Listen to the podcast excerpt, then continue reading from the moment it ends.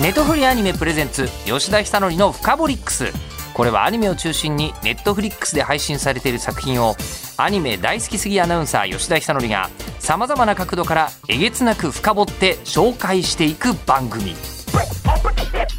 吉田久典深掘り吉田久典の「深掘り」「深掘りックス」「深掘りックス」ネトフリアニメプレゼンツ吉田久典の「深掘りックス」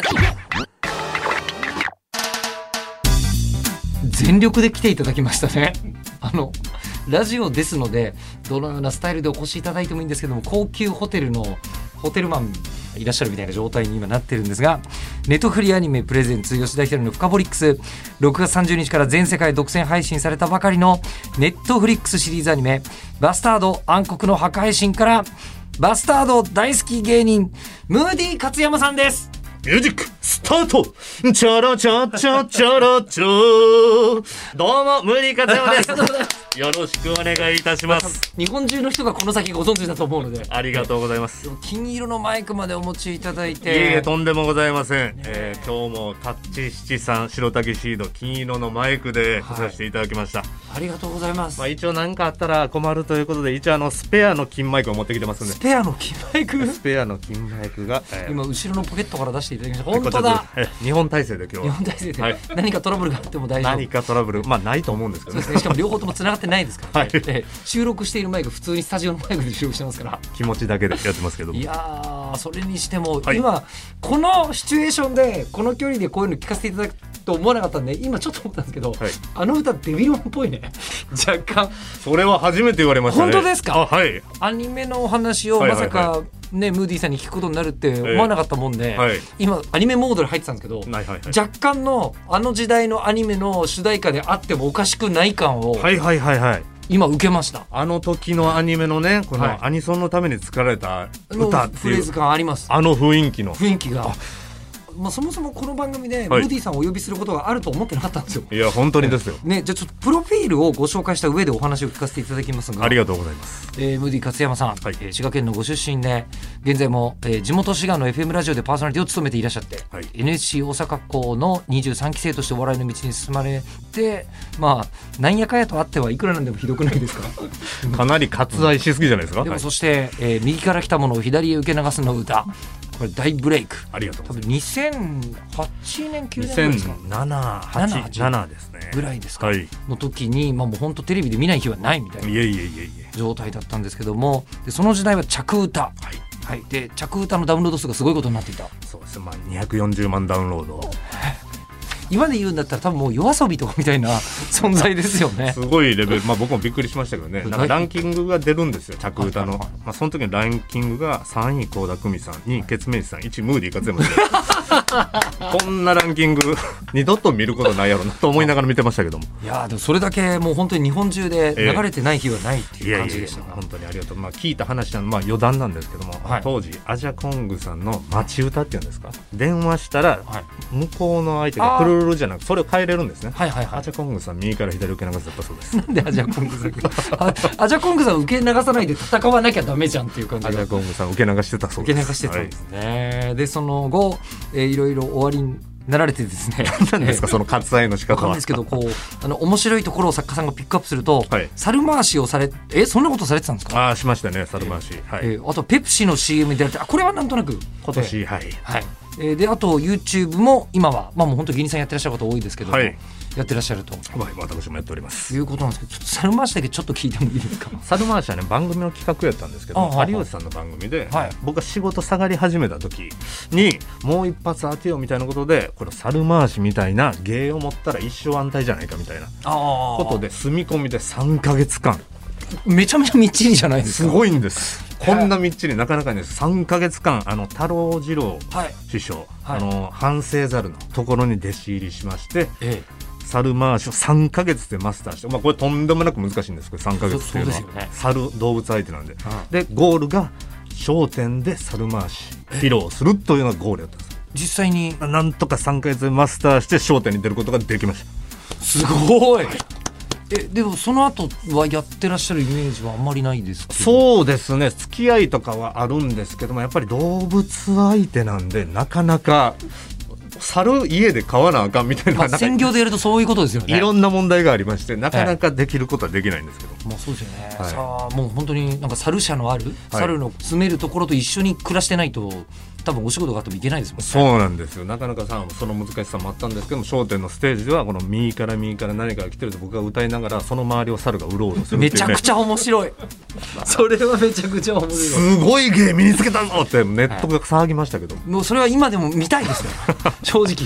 ええいやーというまあこれ芸人さんとしてはい失礼な言い方をするかもしれませんが、ええいわゆる一発屋というふうに。そうですねはいねこうあの言われるでもアメリカとかだとワンショットヒッターみたいなプラスの評価あるんでめすちよゃね。くちゃかっこいい言い方しますねねまあでも僕らも一発やってるのはすごい誇らしいことだと思って仲間と一緒に、まあ、レイザーラモン HG さんとか、はいランディさんとかね、はいレギュラーさんあらうる探検隊とかね、い、ろいろ一発や仲間いるんですけども芸能界の中で一発当てるだけでも大したもんやということで、みんなで前向きにこの一発やっていう言葉をイメージ変えるように頑張っていこうよみたいな方で一発屋もすごい仲間がたくさんいて事務所の垣根を越えて LINE グループがあるんですけども、えー32人の一発屋が集うえー、すごいグループラインがあるんですけども本当ですかええ総勢32発のもうダンディさんからもう最近のとにかく明るい安村まではい。全員が集まってるグループがあるんですけどコロナ前はたまに飲み会してたんですよ1年に1回忘年会とかね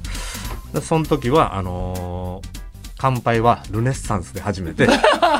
最後会の終わりはみんな一本締めとかするんですけど僕たちはあのゲッツで締めるといううわー最後のそうせーのゲッツありがとうございましたっつってめちゃくちゃ楽しそう。ええっていうかその忘年会パック、はいなんて言うんでしょう日本中で求められてないですかそ れ。あ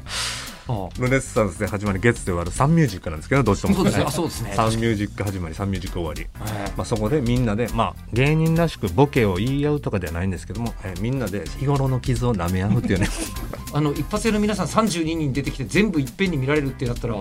見たいですよ ねす。ごいやっぱお祭り感というか、ええやっぱりその一発やみんな集めてライブとかもたまにするんですけどもおこのすごい盛り上がるんいでやすフよェスですよねフェス。この誰かの世代にはハマってるんですみんなそうでしょうだから仮面ライダーでいう全員集合みたいなうんうんあこの世代のヒーローああ三平俺のヒーロー三平だ とかあ俺はレイザーラモン HG だとか誰かの心には刺さるんですこれロッキンジャパンとかでさ一つステージ取ったらどうかな 一発やステージ絶対お客さん集まると思うよ。でも確かに見たいっていうことで意外と一発やオールスターズっていうイメ、イベントを作って吉本でやってたんです最初20人ぐらいしか集まらなかったんですけども結構評判を読んで大阪のナンバーグランド花月でイベントやった時はもう満席になるなるなるなる。することができてわかりますええものすごい喜ばれますねこれは そんな活動をなさってるんですね。そんな活動もしてちますなみにそこって、はいあの新しく入るための審査とかあるんですか。審査はないです僕らは誰でも受け入れ体制はできてるんですただやっぱり一発やって芸人認めたくないもんなんですよ最初は次に繋がってほしそうなんいですと思ってらっしゃるか俺は一発屋じゃないよって逃げる期間があるんですよみんなら。な作家が亡くなってから評価はが固まるまでに何年かかかるみたいな。そうなんですその自分が一発屋だと認める期間があって、はいはいまあ、それが長ければ長いほどあのギャグにいい味が出てると言われてるんですけどそう熟成期間として振り切った時のギャグがやっぱ一番面白いんですよねあ振り切紆った余時曲折あってもう今認めてらっしゃるはい方々のダンディさんとかのゲッツにはもう味わいが味わいがあります味わいがある素晴らしいですと。なるほど。で僕も一発屋ですお願いしますって言ったらあどうぞどうぞ仲間だよっつって入れて迎えてあげるという、辞任が大切なんですね。そうなんです自分で受け入れる瞬間がすごい深みがある。すみません今注目している若いそ の今こうあの冷却期間といいますか熟成期間のこれはね方はいらっしゃいますもうこれね今時代の流れで今一発屋っていうのが出ない時代になってきてるんですよえ最近いましたここ数年ああの人いたよねっていう人どでかい一発当てた人ってなかなかいないんですよ、確かにすぐピンとこない安村さんってさっきおっしゃってましたもんね。安村君が最後ぐらいで昔は「エンタの神様」とか「爆笑レッドカーペット」とか「これ」っていうネタ番組があって出たらそのギャグが一斉に全国に広まってそのネタの人というイメージがつけられたんですけど、は今は結構トークがメインとかロケがメインの番組がこれぞっていうネタ番組があんまりないじゃないですか確かだからイメージがつきにくくて一発屋が生まれにくいんですに。へえ。一発屋は時代がこう生んだはいもう存在なんですね。そうなんです今日普通に勉強になるぞ今日。でも最近で言うとあのエビバディっていうはいはあいのはい顔芸をするあーはいあれはなかなか有望だなと思ってます今スカウトの手が動こうとしていだからるこれあんまりね言うと本人たちね迷惑かけるとあれなんでご本人たちあまれだなんでますだね、よはいいろいろあれかもしれないですけど、はでそしてあのはいすみませんそこのところで今日これこの機会がなければ多分言う機会がないだろうと思ったんですけど、はいムーディさんとはい私吉田実はえアニメで共演したことがあります。えアニメで共演はい、え何のアニメですかあのもやしもんって覚えてらっしゃいますか。もやしももちろん覚えてますよはい黒カビ役はいで声優やらせていただきましたはい。私泡盛役でですね。ええあのお互い細菌として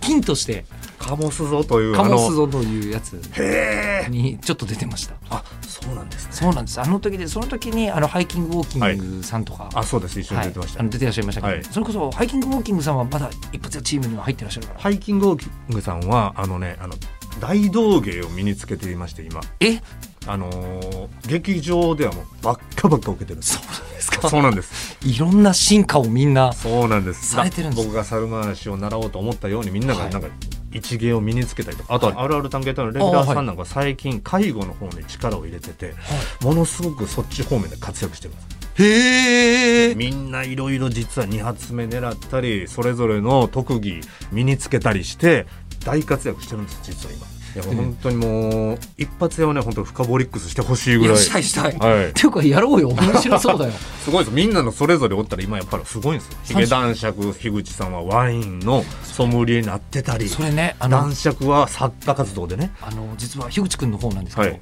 私嫁があのワインエキスパートやってましてええー最近うちの嫁と、はい辰巳拓郎さんと、はい樋口くんではい3人で LINE グループ、ちょっと吉吉田さんいろんなところで一発屋とつながってるじゃないですなかんだかわからないんですけど 探したらそうなんです他にもいるんじゃない探ですかしてみていろいろと皆さんちょっとつながってる方はいはいはいはがいそうなってらっしゃったりとかするんですけど、えーすいませんでももやしもんもそうだったんですけど、え漫画の話を今日はしていただくためにありがとおうご越しざいただいまいすたんですけどこの流れで聞いてしまうと、ええバスタード一発夜間すげえなっていう ことにちょっと気づいてしまいまして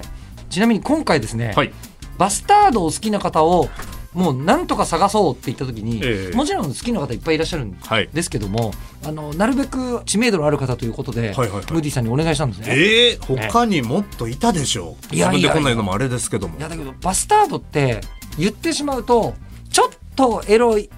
エロ漫画好きって言ってるのに近い部分があるんですねまあそのイメージはかなりちありますね 若干の部分、えでえ過激な描写がありましたから多ったんですよねえっ、とこれ、はいあのムーディさんが100人の有名人の方が漫画をおすすめするという企画で、この「バスタードを好き」というのをこう言ってらっしゃってはいはいはいはいでそれで今日お越しいただいたという次第でございますがあーありがそとうございもますそも漫画かなりお好きなんですよね。そうなんです家族がもう漫画家族と言いますかお父兄姉がもうめちゃくちゃ漫画が好きで母親以外漫画好きなんですよ3兄弟ではい3人とも好きでお父さんも好き、はいお父さんも好きでだから生まれた頃からもう大きい本棚があってもう本当に「巨人の星」とか「ドカベン」とか横山光輝三国志プロゴルファー、藤子不二雄の作品とか、はいはいはいはいあってもうほんま物心ついた時には本当巨人の星読んでたようなえっと一応こう、まあ、今漫画好き芸人で、はいあのこう麒麟の川島さんがよくメディアとかでも発言されてますけど、あはい川島さんがムーディさんが勧める漫画は絶対読むというふうに言われているほどの一応そうやってね、言っていただいて本当に剣道小林さんとはかいそはいはれいこそ麒麟の川島さんとか仲が良くてよくごはいは飯い連れてってもらうんで、その時に漫画のお話とか最近何が面白かったっつってでこれが面白かったですよっていうのを結構ハマっていただいたりはい僕自分で言うのもなんなんですけどねこの圧倒的なリサーチ力があると。リサーチ力もう時間がいっぱいあるから、あの今るほど漫画をうんなるほどすごい読めるということで、このそこのリサーチ力ですごい信頼されてまして、はいもう剣道小林さんから無限の住人と呼ばれてるんで 無限いやそんな時間ないですよ、すごい佐村弘明だ、ええーまあ、それぐらい読んでて、まあ、剣小林さんには古いところで言うと「キングダム」を最初はいにはいおすすめしたーりはいとはいか。はいはあーまあ、川島さんにも最近いろんな漫画勧めたのをそれを川島さんがメディアで言ってくれたりとかい、はい、してっていう関係で実は僕あの漫画大賞というものはいの企画立案と、へええーあの運営を今でもすごいやってまして吉田さんそうなんですそうそういうあれえちょっとムディさんのはいオールタイムで好きな漫画と今気になってる漫画っていうのをちょっと教えてもらえると嬉しいなと思います。僕はまあこれは難しいですけどね一番って言わ難れるしいとです難しいです。パッと出るのはやっぱ漫画道ああーははいかなり好きですね、はい。あとはい昔のやっぱそこら辺の先生の作品がすごく好きで、はいはい野谷松太郎、はいはいはい千千葉哲也先生のはいはいもうすごく好きだったりとか、はいあがもう本当にそこら辺横山ミステル三国志も僕すごく好きなんですけど、はいはいはいはいそこら辺はでも言うても兄貴とかが持ってた作品なんで自分で揃えたって言ったらやっぱ「ドラゴンボール」とかに世代なんでなってくるんですけど、あはい1980年生まれでいらっしゃはる、い、そうすると確かにそうですねちょうど小学生からはい中学生ぐらいにかけて「ドラゴンボール」やってるぐらいの世代ですよそうねで。すねもうど真ん中というど真かん中ですよねはい、でオールタイムだとそんなもう本当メジャー作品ですねそうですねお好きなのはいえじゃあ最近で言うとみたいな最近で22年で言うとほんまの最近気になってんのは、まあ、すごい気軽に読めていいなっていうのでコンビニの島さんっていうああおじいちゃんのやつだおじいちゃんが、はいはいはいこん深夜コンビニで働くだけっていうはいの漫画なんですけど、それがすごく気楽に読めるし、はい作者の先生が現役でコンビニのバイトやってる方らしいんですけどあそうなんだだからコンビニの一設定でそんなに話持つんかなって思ってたんですけどすごい話がねほっこりして面白いんですよ。で1巻2巻3巻まで今出てるんですけど3巻がもう全部はちょっと涙出るぐらえいそんな話になってるんですかねいい話あそうなんだはいえー、すごいだから漫画って右肩下がりになっていくのが多いと思うんですよまあでも、ね上がっ面白くなってくるっていうのがすごいなと思いますねあーあーでも面白い漫画ってそうですよね,、はいね何十巻あたりで一番面白いの今だよみたいなそうなんですねやっぱぱ面白い作品っていうのはだんだん面白くなってくる、うんあとは日本三国はいはいはいお日本三国はいあ本当新しいとこ来ましたね日本が三国になってるね、三国志のはい日本版じゃないですけども、あれ先生英一人で書いてるらしいですねええそうなあんでれすかそれすごいですよすごい画力ですねへいえやあれも興味ありますねこれから先どうなるのかっていう本当に読んでますね。あのもしはい可能でしたら漫画大賞の選考委員一緒にやられませ んか、あれギャラとか一切ないんですけそど。れはやりたいに決まってるでしいょやいや本当けですどか。申し訳ないそんな僕なんかがっていういや全然えもしよろしければメールアドレスだけこちらお預かりできれば。お願いします本当ですか。いや本当ですほん本当にじゃあいいですよ本当に良ければですけどあいやこちららはぜひ、漫画大賞の選考委員の資格って、はいはいはい直接喋ったことある人だけなんですよ運営委そう員なとんですねへでえだから例えばその「ドラゴンボールがお好きです」っていうのはいははいはい全然嘘じゃないじゃないですか、あはいでもそれをこうアンケートで「ドラゴンボールが好き」って書いてあっても漫画好きかそれは分からんまあぞそっうてでなするよねはんいですけど今のこのタイミングではい日本三国好きっていう方はいははい漫画ちゃんと読んでないと、はいえーしかもリアルタイムで読み続けてる人じゃないと出てこない答えだと思うんでいやいやいやもうでもやっぱりね今数があるんでなかなかねやっぱ追い切れない部分はあるんですけどいやもうだからこそやってるんですよね、はいあれ漫画大賞自体も。えーでそれで知ってる人たち同士でバーって集めると毎回面白いのが、はい毎回10作品の名出すんですけど、はいはい漫画好きだと78読んでるんですよはいでも2つぐらいやっぱりみんな平均で2つ3つ読んでないのがあって、へえこれが大体毎回全部面白いんですよへえこれが漫画大賞をやる醍醐味ああ面白いですねねえだから僕らもやっぱりああいうのがあるからこそこのおもろい漫画こんなん今あるんだってねチェックできるからすごくありがたいですよねえムティさん本当にやっていただけませんかねいやーもうぜひお願いしウますィーンなんてじゃあ後ほど、はいはいそちらの方じゃあそういう意味で言うと、はいバスタードはいバスタードはやっぱり漫画界の一発屋感がすごいあるというかそうですねもうまだやってたんだみたいな人も ねいるかもしれないですしえっと、じゃあ一応作品を紹介します。はいはい、えー近代文明の崩壊から400年後、えー世界は魔法と剣が支配する混沌の中にあった、えー四天王率いる闇の反逆軍団に襲撃されるメタ・リカーナ王国王国を救うため大神官の娘ティアノーとヨーコは一つの決断を迫られるそれはかつて世界支配を目論んだ古の大魔法使いの復活その名はダーク・シュナイダーで我々からすると、はい超衝撃的だったんですよね、はいはいはいはい剣と魔法のファンタジーってドラゴンクエストでしか知らなかった我々に、はいはいはい漫画でもあるんだっていうのを読ませた上でエロいっていういやすごいですよね衝撃の作品がバスタートだったんですよ。で1988年だから俺小学校出てたのかそうかだからこれがねファンタジーの元祖みたいなねことを言われてますけど、スタンダードを作った作品なんだなと思ったんですそうですいやどれくらい影響力があったかというと1988年から「少年ジャンプ」に連載されて、コミックスが2020年9月現在で累計発行部数が3000万部を突破しているという。すごいですよねいやだからこれがなければ今のナローとか、はいえー異世界のあの姿がああだったっていうのはだいぶ変わってた可能そ性うでがすよねある。ほとんどああいうファンタジーの世界ですもんね、で、まあ、今回、まあ、またアニメ化するということになりまして、えダークシュナイダーが、まあ、これ谷山紀章さんイメージ通り、えはいえーティアノとヨーコが楠木智さん、えールーシェ君、えーだからつまりダークシュナイダーの子供バージョンのはい姿をやってるのが、あどけない姿の、えー伊藤かなえさん伊藤かなえさんと谷山紀章さんが同じキャラやってるってすごいですでガラが安本博樹さんアーシスに深瀬陽子さんアビゲイルに杉田智和さんカルースに、えー小野賢章さんという、まあ、メンバーなんですが初めこうバスタードにムーディさんが出会ったのはどのタイミングなんですか僕はあのバスタードは姉が揃えてたんですよお姉さんがなんですね、はいはい漫画好きの漫画好きの姉が、ええもう僕に「セイント・セイヤ」を叩き込んだ姉「がセイント・セイヤ」は分かる。車田正美作品を叩き込んだはい姉がはい、持ってたのがあのバスタードだったんでもしかして、お姉さんって同人誌とか自分で書くタイプの方ですかすその通りですやっぱりすごいそのチョイスは聖夜からのバスタードは、はいはいそういうチョイスですね、もうずっとやっぱそういう雑誌とか買ってましたし、はいそういうのに投稿してましたパフとかファンロードとかファンロードとかですか多ね分そうだと思います当時のもうしまいには僕を漫画家にしようとなんか僕に 漫画描けみたいなえ風にしてくるみたいなええお姉さんは自分でも書いてたわけで自す分でも描いてましたでじゃあ手伝えとかいうことではなくてお前も漫画描けみたいな感じで G ペン持たされてみたえいえな、え事件持たされたん持ですたかされましたで持たされて書いてたんですか書いたりしてえでそれをネタにえええ弟に教え込んでみたみたいなを漫画にしてエッセイ漫画とか書いてたので同人誌にしてたしてたんだへ漫画え雑誌に載ったのをね僕見たことあるんですよへえであすごい姉貴載ってんなとお姉さん今プロの漫画家さんとかではないあもう全然もう一般の全然そっちの道には進まなかったんですけ進どまなかっもうだからその影響で、はいえ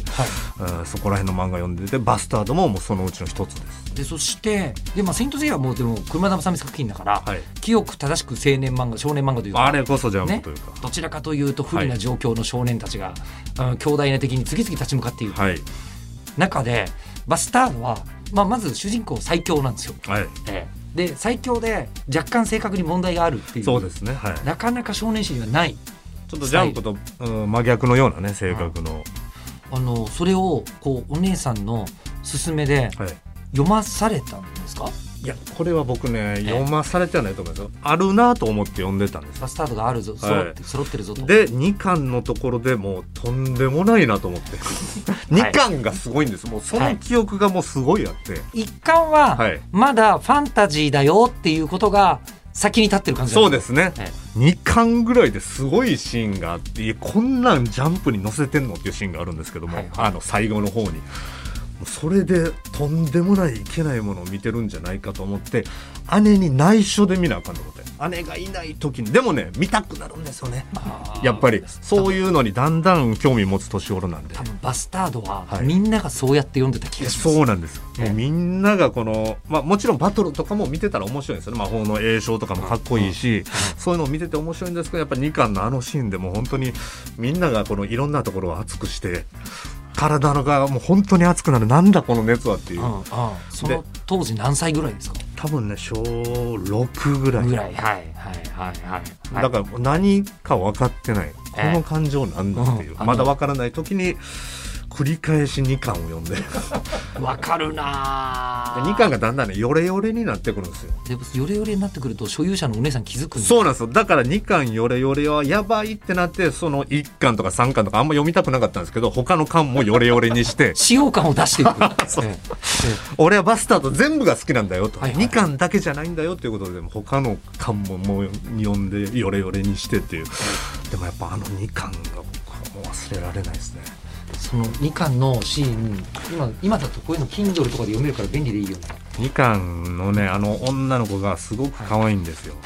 シーンハリっていうね、あの機動集あー機動三人衆っていうのがいて、まあ、機動三人衆の一人で最初にダークシュナイダーにん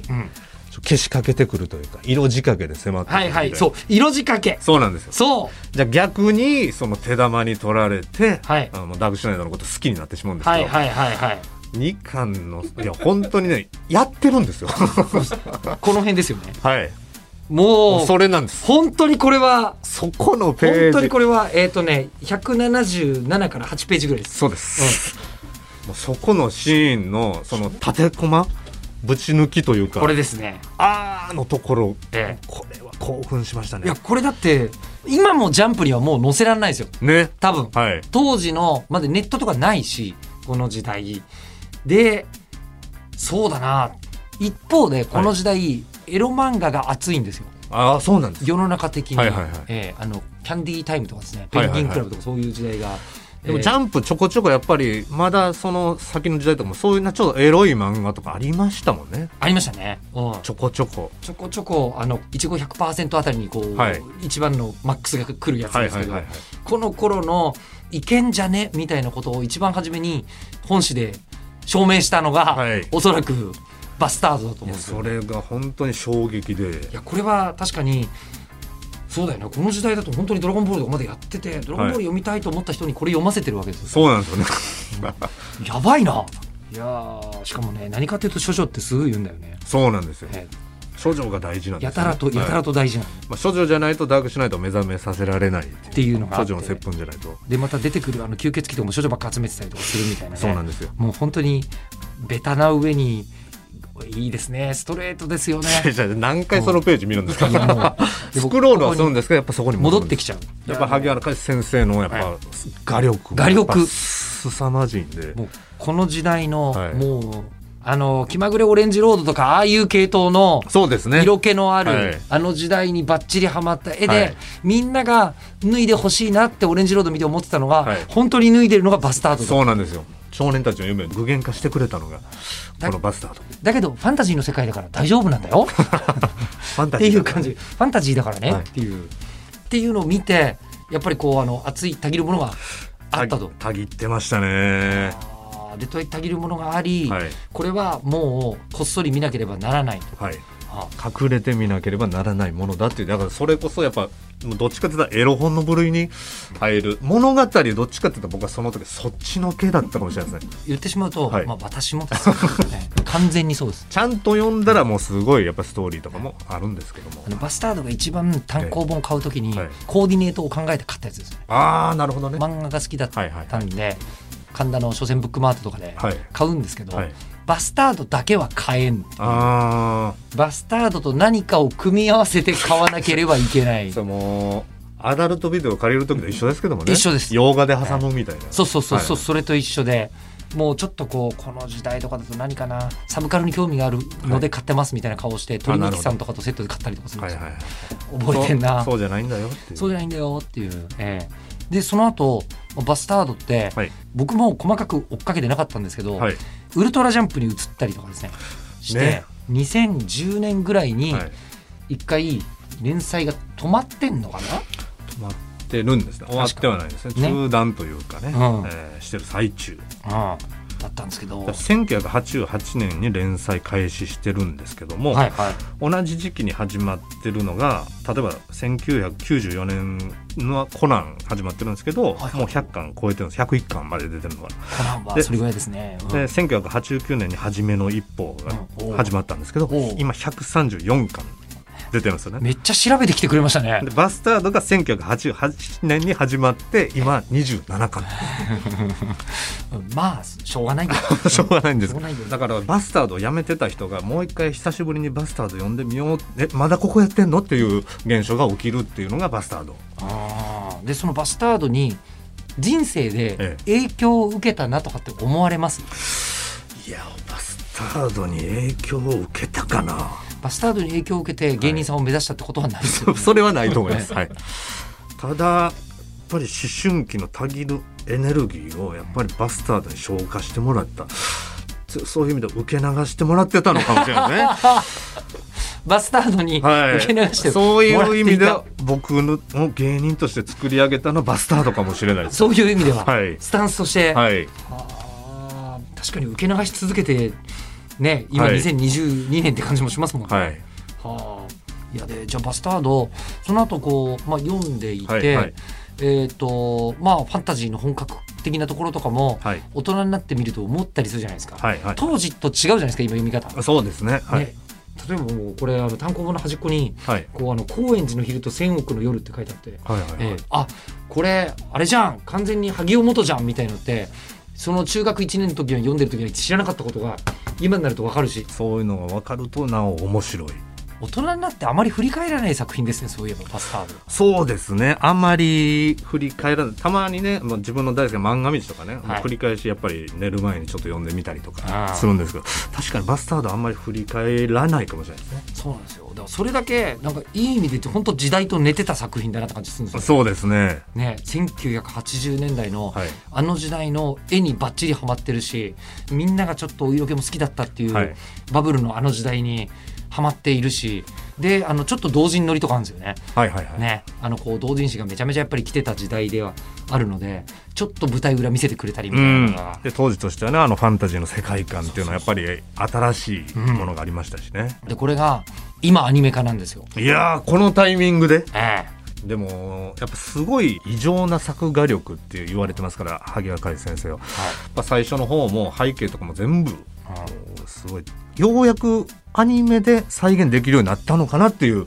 イメージもありますねあネトフリだからいけるんかっていうそれは確かに今の時代そしてはいネットフリックスじゃないと、あのネットフリックスであるので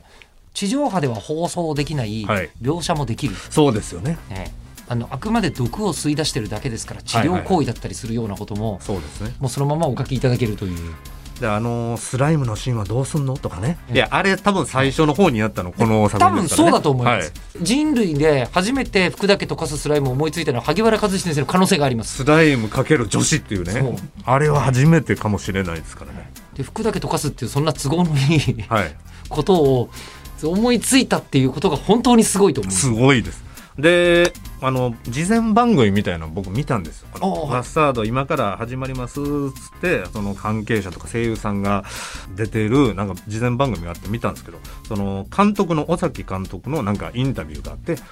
っぱそのバスタードめちゃくちゃ力入れてて、尾崎監督もむちゃくちゃバスタード好きなんです。多分世代的に近そうな気がしはますね、い、むちゃくちゃ好きっていうのが伝わってくるぐらいのインタビューで熱があって、うんでどこに力を一番入れましたかって聞かれて涼子のスライムのシーンに一番力入れましたっつって分かって る最高、さすがうんさすがだよっつってあそこに一番力入れていいものができたんで僕もう満足ですって言ってたんですよ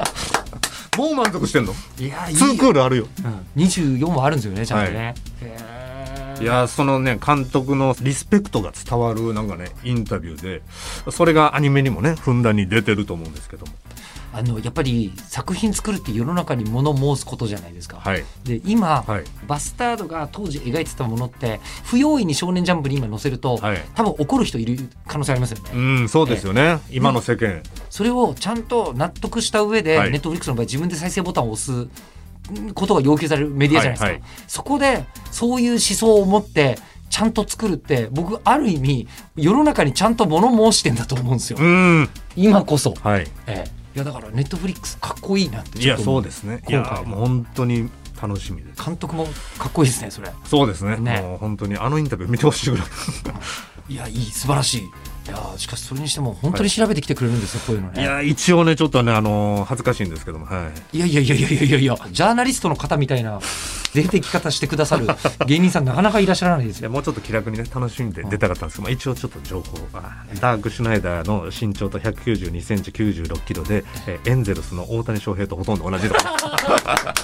一応一応ねメ素モに晴らしい一応メモに書き込んできてますけどすごいな分かりやすいなーってこれあのあるあるネタを作る方とかだと、はいもうバスタードであるある作れちゃいそうな感じがしますけどそうですねネタはちょっともうまとめてきましたえねまだあるんですか一応ねあらすじとかも含めですけどね何ページかちょっと書きましたけども、真面目いやもう今回はねええバスパ好きな作品バスターなんでね、ええええちょっと不備がないようにえじゃああの今まで調べてきてくださったことの中で、はいままだ伝えきってないバスタードの魅力とかあったら